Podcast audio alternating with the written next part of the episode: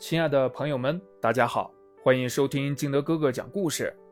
今天我们继续来讲《豆豆学习记》第三章：看图写作文，你会吗？豆豆在学习上虽然面临着不少的挑战，但他一直充满信心。而最近的一个学习内容却让豆豆感到了头疼的滋味。看图写作成了豆豆学习语文的一个难点。这一天呢，班主任张老师指着考卷上的看图作文问道：“豆豆，你测试卷上的看图写作文为什么是空白？”豆豆看了老师一眼，低下头，不安地说道：“我，我不会做，不会做。”那我讲课的时候，你有没有认真听？听了豆豆的回答，张老师有些不满。有，可是后面出现的图跟你所讲的那一篇不一样啊！豆豆辩解说：“当然不一样了，如果一样，那写作文还有什么意思？”嗯。可我就是不知道该怎么写。豆豆老实的回答说：“听到豆豆这么说，张老师觉得自己应该再辅导一下他如何看图写作文，好让他克服这一难关。”于是，张老师指着练习册上的一幅图问道：“豆豆，你看看这幅图上都有什么小动物？”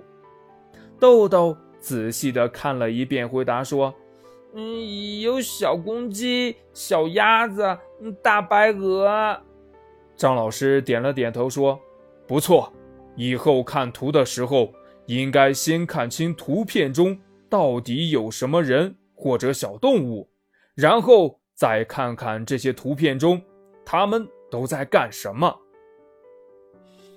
嗯嗯，他们在比赛捉鱼。大白鹅是裁判。豆豆看了看图，回答说：“对了，他们在比赛捉鱼。那你看看他们是怎么捉鱼的？捉到鱼了吗？谁捉鱼的办法更好？这个办法是谁想出来的呢？他们又会怎么跟其他小鸭子说呢？等到比赛结束的时候。”谁站在领奖台上？三只小鸭子又有什么样的动作和表情？想想他们该如何做？大白鹅裁判会对他们说些什么呢？而小鸡呢？他们低着头在做些什么？大白鹅裁判又会说些什么呢？最后再想想，通过这个故事，你都学到了些什么？张老师停了一会儿，继续说：“以后看图写作文，就按照这样的方法来做，仔细的观察图片，然后根据图中所画，大胆的想象，最后再写上通过这个故事你学到了什么。那么，这就是一个很好的作文。通过张老师细心的讲解。”豆豆终于掌握了看图写作文的一些小窍门老师的指导让豆豆恍然大悟，他终于明白，以前之所以不会看图写作文，是因为看图不够仔细，而且还抓不住图片中所画的重点。以后遇到看图写作文，就知道该怎么看图，该怎么去写了。小学一年级的看图说话，二年级的看图写作是看图写作文的基础。看图作文一直贯穿于小学阶段作文训练的始终，是培养观察能力、想象能力、思维能力和表达能力的一种行之有效的手段。引导孩子必须耐心，要求孩子。在观察图画的基础上，先确定中心，再围绕中心把图画的内容详细的记述下来。一、指导看图，把握中心。看图作文，图画就是作文材料，看图就成了作文的基础。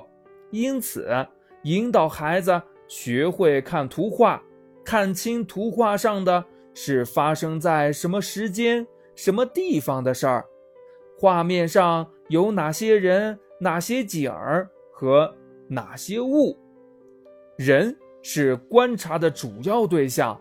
所以要特别注意观察人的服饰、容貌、年龄、身份、表情、动作，并给主要人物取个名字，大体了解图意，掌握基本内容，再有顺序的对图的每个局部进行观察和分析，明确人物之间与各部位之间的关系，抓住图画的主要内容。再抓住重点细节，深入观察和想象。二，有层次的观察，看图时要做到有层次的观察图画，如先看什么，后看什么，是从上到下，或是从下到上，是从左到右，或是从右到左。是从整体到局部，或者从局部到整体，等等等等。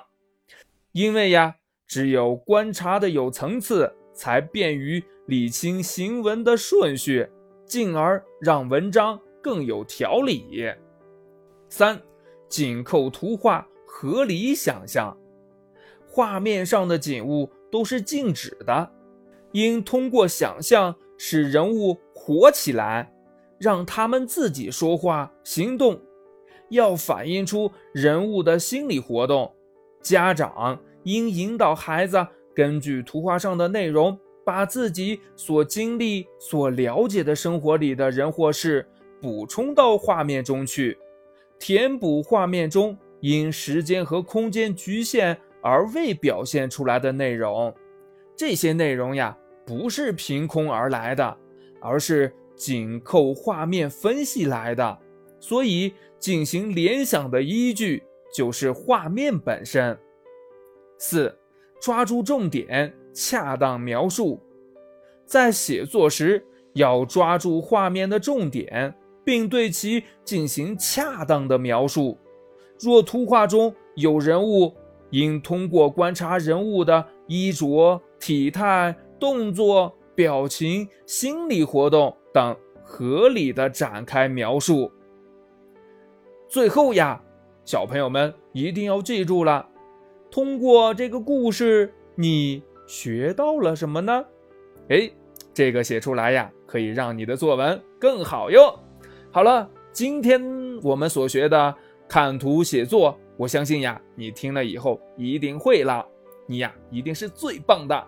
好了，今天的故事就到这里，我们明天见，拜拜。